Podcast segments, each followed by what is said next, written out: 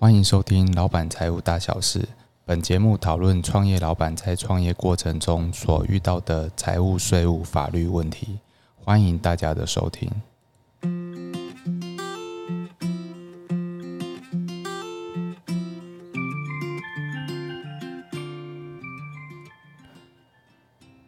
Hello，大家好，欢迎收听今天的节目。那我们今天是第一集的播出，我们来讨论一下，呃，关于直销的一些问题啊。我想很多人都知道直销品牌，但是可能不太知道说，呃，做直销业务的话，呃，我会遇到哪一些所得，还有要如何课税。哦，那我们简单的说明一下。呃，直销的个人呢，呃，基本上会有三种，呃，三种的税，呃，所得来源。第一个就是我们叫做盈利所得，那第二个所得是执行业务所得，第三种所得是其他所得。啊，那第一种的盈利所得呢，是说，呃，如果我是呃直销的，呃，直销的个人，然后我进货。哦，我进货达到一定的金额，呃，这个这个超过这个进货的数量，呃，这个品牌就会给我一定的这个销售的佣金。那这种所得呢，就叫做盈利所得。哦，那第二种所得呢，就是说，呃，因为直销品牌是属于多层次传销，就是我们说的，呃，这个有有下线，有一个团队在这个。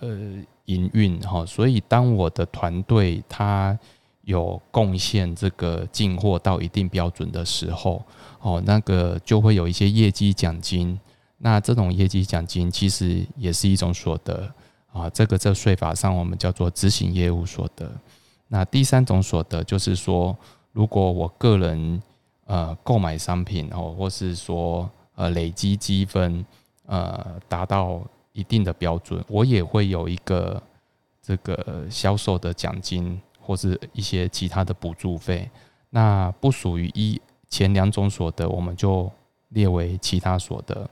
那这三种所得呢，把它合计起来之后，我们就会呃列入年度的个人综合所得税。那各位应该很清楚说，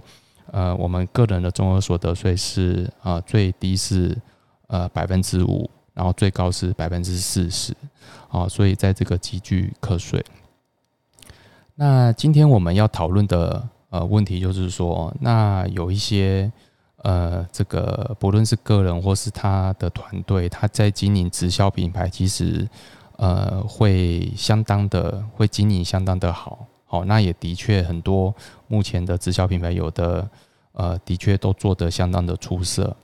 那他当呃，营业到一个一定的业绩之后，他就必须要思考说，那我是要用个人继续维持报税呢，还是要这个我另外要用公司去营运，呃，会比较有节税的效果。那在这里呢，呃，我就先把结论先跟大家呃分析，就是说，当你的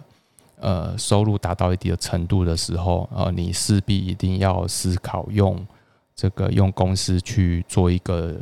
呃呃直销品牌的呃节税考量，好，那为什么我会这样说呢？因为呃用公司经营的这个所得税是二十趴，那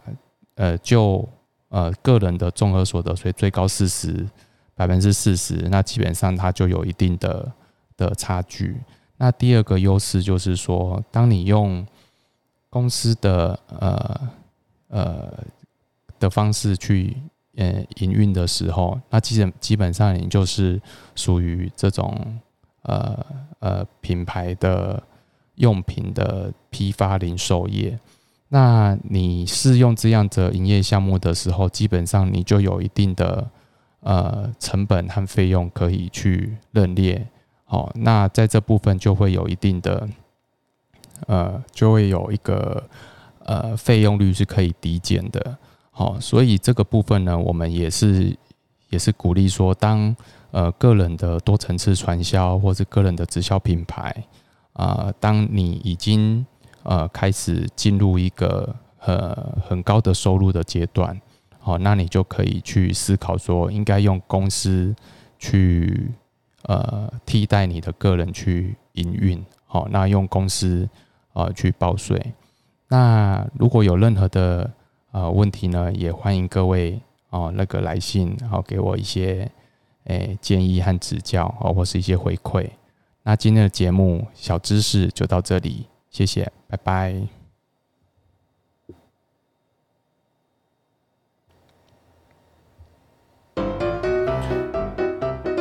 感谢你的收听，本节目没有人愿意赞助播出。